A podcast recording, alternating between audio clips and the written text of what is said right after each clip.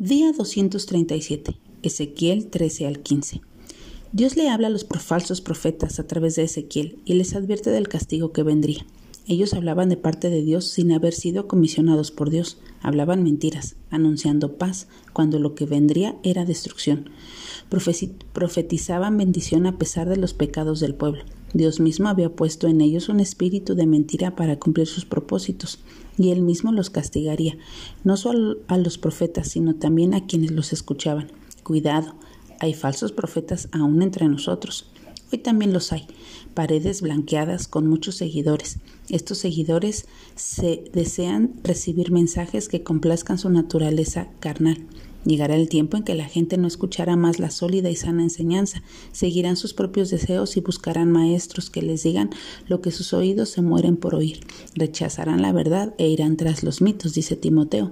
Asegúrate de exponerte a predicadores que sean fieles a todo el consejo de la palabra de Dios y que no diluyan el Evangelio, minimicen el pecado o disminuyan el costo del discipulado para hacerlo más a gusto.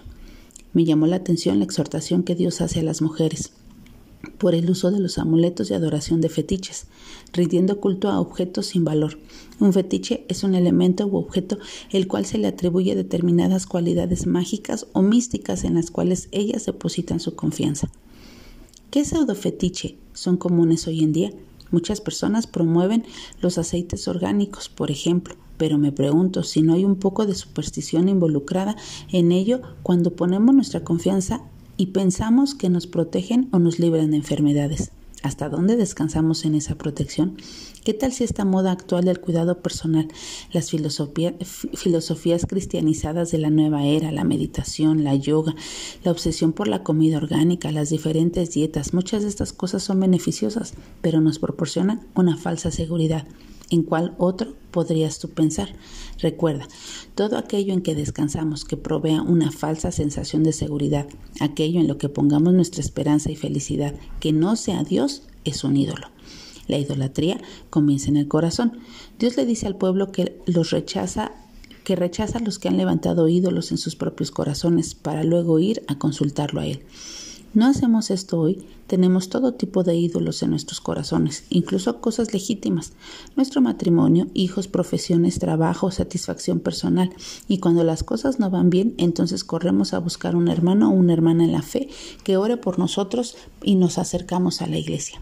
¿A quién estamos engañando? A nosotros mismos. Dios juzga el pecado. Si Dios castigó a su propio pueblo por sus pecados, ¿qué puede esperar nuestro mundo y cultura de hoy?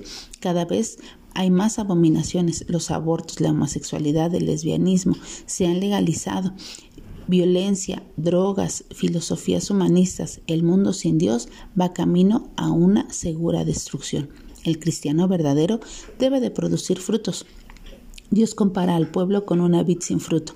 Por tanto sería quemada. Si vivimos para complacernos a nosotros mismos, no viviremos para glorificar a Dios. Nuestro llamado es a ser sus hijos y es a dar fruto en abundancia para Él.